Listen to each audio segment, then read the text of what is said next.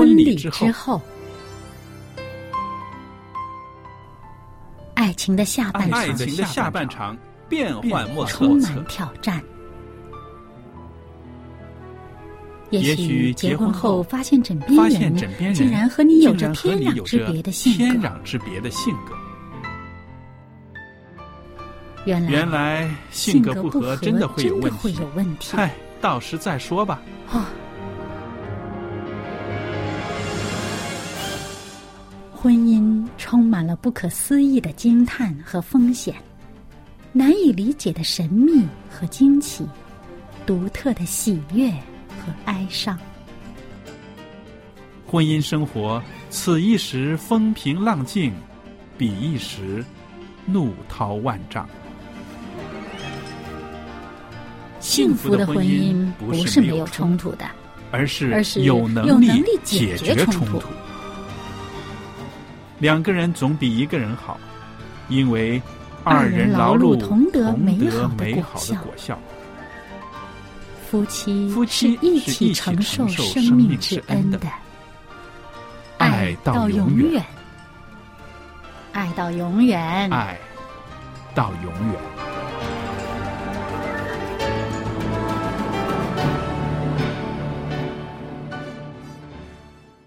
收音机旁边的听众朋友，您好，我是肖佳丽，欢迎大家收听《婚礼之后》节目。呃，这个节目呢已经播出一段时间了，不知道听众朋友对我们的节目啊、有什么回馈吗？可以把您的一些意见、建议，甚至批评告诉我们。那么，我们也愿意多了解听众朋友的需要。那今天呢，在婚礼之后的节目里面，除了佳丽之外呢，还有小燕在这儿。小燕你好，您好，大家好。那我们也很谢谢小燕呢，一直以来在我们的节目中呢，也给听众朋友们呢啊有很多的提议，而且呢啊，我们知道两个人做节目呢是比一个人做节目呢啊丰富了很多，是不是？所以在我们的这个节目呢呃转型以来呢，也有很多朋友呢啊告诉我们很喜欢听我们的节目，在这儿呢啊我们也特别的感谢这些朋友给我们的资讯。那小燕呢？那么我们上次呢，就是说到啊，有一些因素呢，会决定一个婚姻的幸福与否，对不对？呃，我们用了一些时间谈了一个蛮有趣的话题，就是说啊、原来配偶呢可以决定一个人的寿命，嗯他的健康，嗯，是不是？对，啊、这个问题其实啊、可以说的层面很多，是不是啊？那么我们谈到了一些个饮食习惯啦，甚至谈到了体格检查这种习惯，也会啊、促进对方的这个身体健康哈。嗯还说到了情绪，嗯对不对？那这些呢，我们就看到了，其实两个人不一样的家庭出来，不一样的生活习惯，然后融合到一个家里面呢，带来的一些新的因素、新的元素，对。为对方的生命里面带来一些新的元素。因为这是一个潜移默化的过程，对。呃，每一天你都在经历这些事情呢，它就好像一个背景音乐一样，嗯。有意无意的你都在吸收，是。它好像一个最基本的一个生存环境一样，是。你就变成你每天都是因为这个你在在在生活，是。啊，所以呢，这种基本的环境，它就让你的这个呃这个生命的素质啊，嗯。它就有一些最基本的一个一个一个基础在那里。是，那我们上次呢就谈到了很多这些个正面的影响啊，其实呢，呃，负面的影响，直接说一句的话，就是说，如果你娶到了或者是嫁到了一个啊、令你生命很多冲击的配偶，那么就会缩短你的寿命，那是 是不是？就是直接的，对对对就是这句话对对，对对不对？这个是很多人都不用我们提，都有极其丰富的呃想象力和这个呃见识啊，真的身边也有很多这样的例子。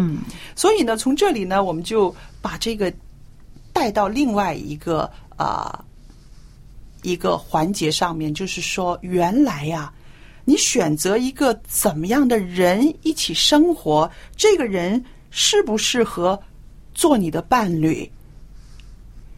这样的一个啊啊课题呢，其实是啊，也是决定你的婚姻幸福不幸福、你长不长命的这个一个很大的关键性的要素了。嗯，这个故事里面呢，嗯。就是经常会出现这样的情节，嗯。什么电视剧呀、电影啦、小说啦，什么什么这些，嗯，就是呃。有些人他呃彼此相爱哈，嗯。那么彼此相爱不等于最后他们能够成为一对夫妇，对，啊、而且呢，他彼此相爱的人呢，可能他也未必适合成为一对夫妇，对，啊、那么有些人他只志在呃恋爱嗯啊、他并不是志在与你共同生活，嗯呃，那么其实共同生活能够共同生活下去的人呢，本身的确是有一些一些特点的，是。所以今天呢，我们在这儿会跟大家谈一谈哪些人适合做夫妻，哪些人让你更长寿、更幸福。嗯。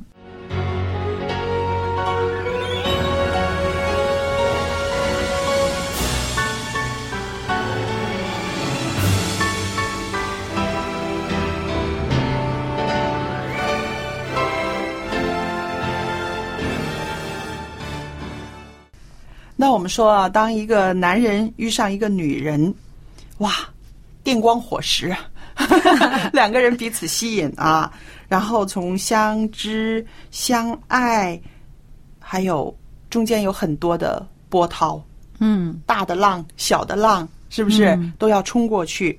好了，最后结为夫妻了。这其中呢，当然有一些因素，我觉得是很偶然的哦。嗯是不是？有的时候，我们现在在呃婚姻里面的人，我们回头看一看，我们跟我们的配偶相遇、相知、相恋、相爱，甚至互相吵闹、互相厮杀，我们会看到它里边有一些个偶然，也有一些个必然。嗯，呃，很多都是在你一开始认识这个人的时候，嗯，觉得他不可能成为你的婚姻伴侣，很多这样的例子。太多了。对，啊，但是最后能够走到一起，为什么是他跟你走到一起了，嗯而不是另外一位？嗯，这里面其实也真是有很多的呃很特别的因素。我们中国人那句话真是说的有这个涵盖性啊。嗯，有缘千里来相会，无缘对面手难牵。嗯，我们说那个无缘对面不相识，对不对？但是这个是朋友。对嗯，那说到夫妻，就是无缘呢，对面就是对了几年的面，你最后还是牵不上手。牵不上手的。那、嗯呃，福建人说这个牵手就是自己的伴侣啊，他们称呼自己的伴侣就是叫牵手。嗯多浪漫，是不是？嗯所以呢，我们从这个某种程度上来说呢，男人女人这个相识相恋，的确，这种相遇是一种偶然，但是能不能走进婚姻，能不能结为夫妻，就好像要靠必然在内的一些因素了。嗯，那这个必然因素就好像你刚刚提到的，生活习惯，两个人能不能相了解，能够心灵的这种互通，嗯接纳，这些才是必然的因素。嗯嗯，像比如说呃，有的时候哈、你跟对方谈的时候。就是结婚前哈、嗯那么你们彼此认识的时候呢，跟这个人谈，你会觉得有一种很特别的默契。嗯啊、你说到头，哎，他就感觉到尾了。嗯，然后你们这种默契，你会觉得，哎，怎么我跟他特别有这么呃是默契呢？为什么跟另外一个没有？于是你就觉得，哎，可能他就是将来你的那一位呃伴侣了。嗯嗯嗯嗯，所以这个谈话有的时候就是这个思想的沟通，嗯有时候是一个很重要的因素。是啊，那两个人相遇的时候呢，其实最开始的时候就是谈话。那谈什么内容呢？很多的时候就是谈自己的理想，谈自己的期待，谈自己的家庭，谈自己有兴趣的事。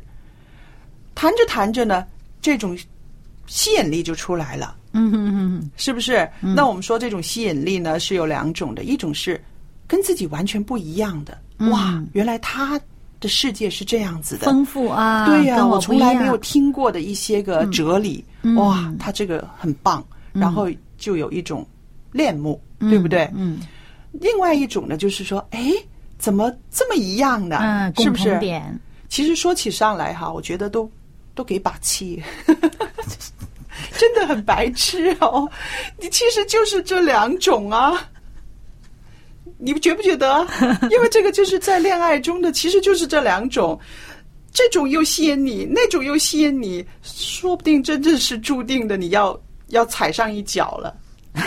你没有见过佳丽这么搞笑的一幕，是不是？其实，在我的心态里面，现在我看自己的恋爱，再看这些年轻的人恋爱，我真的是觉得，嗯，有意思。其实呢，嗯，你嗯、有时候就是一念之差，嗯有时候就在那一念之间，你就认定他可能就是哪一位，于是你就会更多的去发掘他是哪一位的可行性，嗯。嗯，于是就朝那个方向去了。那我刚刚说的这个白痴呢，其实不是嘲笑的成分，而是说呢，真的是痴心痴情。嗯，因为我家里面有一位年轻人，那么也会常常跟一些异性在谈谈话啊，嗯呃，相识啊，然后呢，他给我带回来的信息呢，呃，当然了，我不可以贬低他们这种年轻人的。遇到一个男生跟他说一些他完全没有经历过的一些个事情，或者是没有想象过的这个世界，然后他就觉得哇，他好棒啊！我从来没有想过这些。他你看他的生活多丰富，多新颖，很吸引他。嗯，新鲜。对，嗯可是下一个跟他谈到一些个跟他一样的理念啊，将来怎么样要去做义工啊，将来要怎么样啊，这个呃呃为神做见证啊，将来怎么样要追求自己的理想啊，他回来又说了。哇，这个人好厉害呀！他想的那些个跟我一样的，哎这个你看志同道合，志同道合，我没有想到认同感认同感，那我就心想，跟你完全不同的又吸引你，跟你完全一样的又吸引你，哎，你怎么样分辨呢？你怎么样去分析到底哪一个是你最重要的优先次序最重要的？所以我就说，那的的确是因为在谈恋爱的时候的那种心态。嗯，那种心里面的那种激情，可能就会没有那么理智。嗯那我现在现在这样说，这样分析，有条有理。可是我自己年轻的时候，在谈恋爱的时候，我一样也是这样子的状态，嗯对不对？对所以，所以刚刚我说嘛，就是那个一念之差。嗯你觉得他就是那一位可能会是啊，将来跟你一起的那位伴侣了，于是你就会自觉不自觉的去发掘一些可行性，继续走下去。是啊。那我想，在谈恋爱的时候，我们看待伴侣的这个角度，都是从自己的这种啊、自己的心态上，嗯。出发的，有的时候聚焦没有广角，嗯，对不对？其实呢，在选择伴侣的时候呢，有的时候呢，要跳出来，冷静的分析一下，将来这个人是我要厮守一生的人，他的这个理念，他的这个内心世界，他的生活习惯，到底我可不可以接纳一辈子呢？嗯那这个是真的是需要冷静的。嗯，对，所以呢，刚刚就是说，呃，你对于年轻人，他这个一念之差的时候，你可能是没有办法冷静的去看这个问题。对，哎，所以当你冷静的去分析过以后，嗯，他这种一念之差的这个偏差性就小了很多。嗯，那么其实呢，每一个呃这个对象，他的这个特点呢，他呈现出来的那一面，你欣赏有好也好，不欣赏也好，他都会有他另外一面的。那么，比如说他在呈现在这件事情上的时候是是你觉得很欣赏，嗯，那同样这个特点呈现在另外一件事情上的时候，你可能就会觉得很不欣赏，但是其实都是他，是啊，都是共同的特点。对，嗯，那么所以呢，这就是需要我们理性的去分析他这么一个特点的这个一个人，嗯。是不是他在任何情况下呈现出来，我都能够接受。是，嗯，所以有的时候呢，我也鼓励我身边的年轻人，我就是说，你要记得，呃，你的伴侣，他首先第一个条件就是他可以做你最好的朋友。嗯，我觉得这一点是很要紧的。当然啦，当然也会有一些个附带的条件。我对年轻人说，首先他应该是一个健康的人，啊、他的身体健康，他的心态健康，那这个是很要紧的。因为有的时候呢，啊、在这个恋爱这种激情，在这种痴情的情况之下，孩子们呢会漠视了这一点。嗯，会觉得没关系，我就是爱他。但是你要想到的，不是三两年的爱他，而是一辈子的爱他。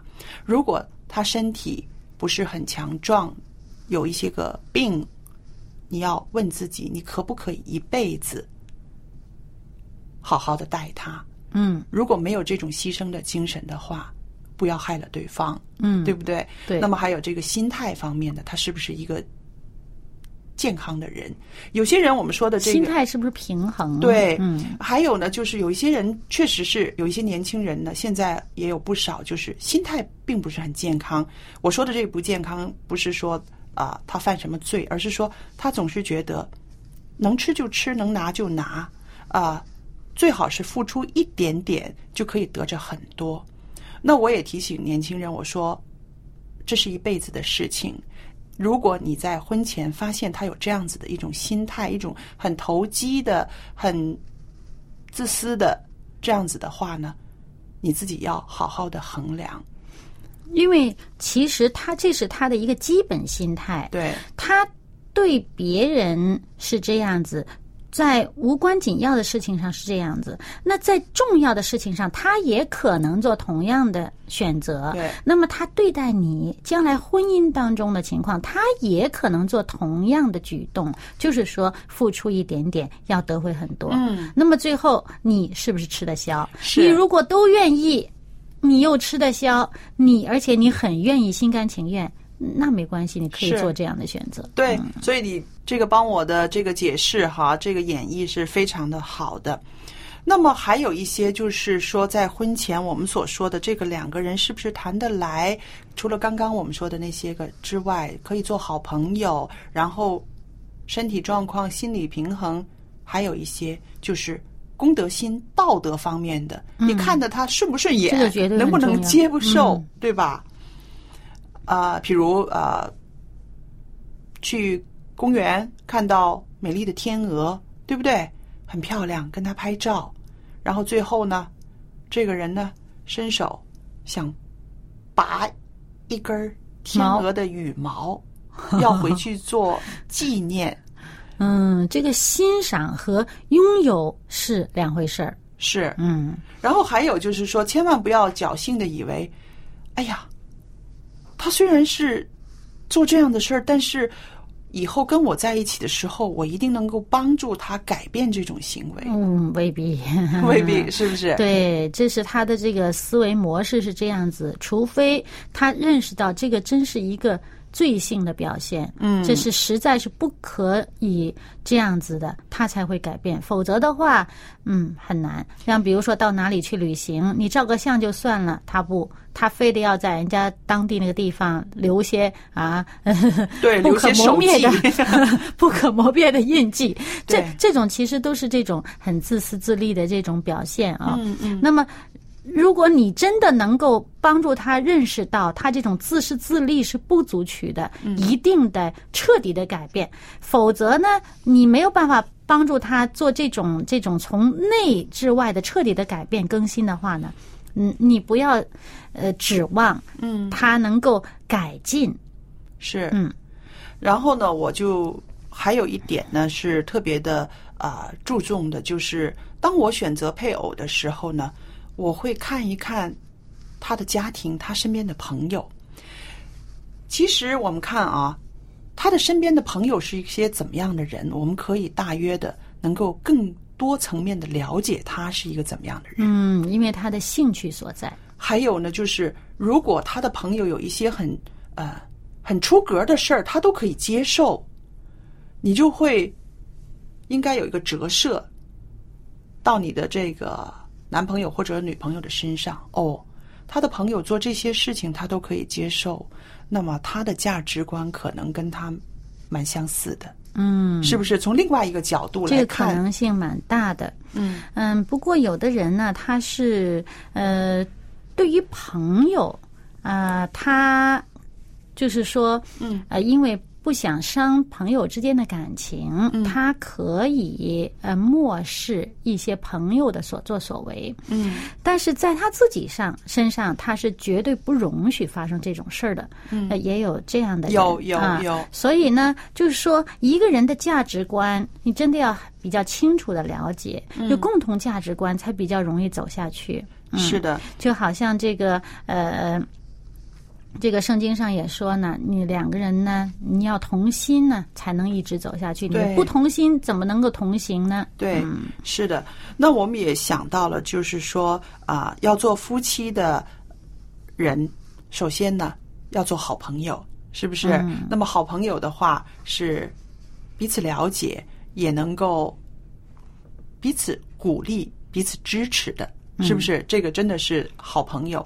而且朋友之间呢，彼此是大多会比较看对方的好处而愿意跟他在一起。他有不好的地方呢，也很愿意提出来。嗯、呃，但是呢，呃呃，你如果不是朋友的话，往往就会嗯多看他的不好的地方。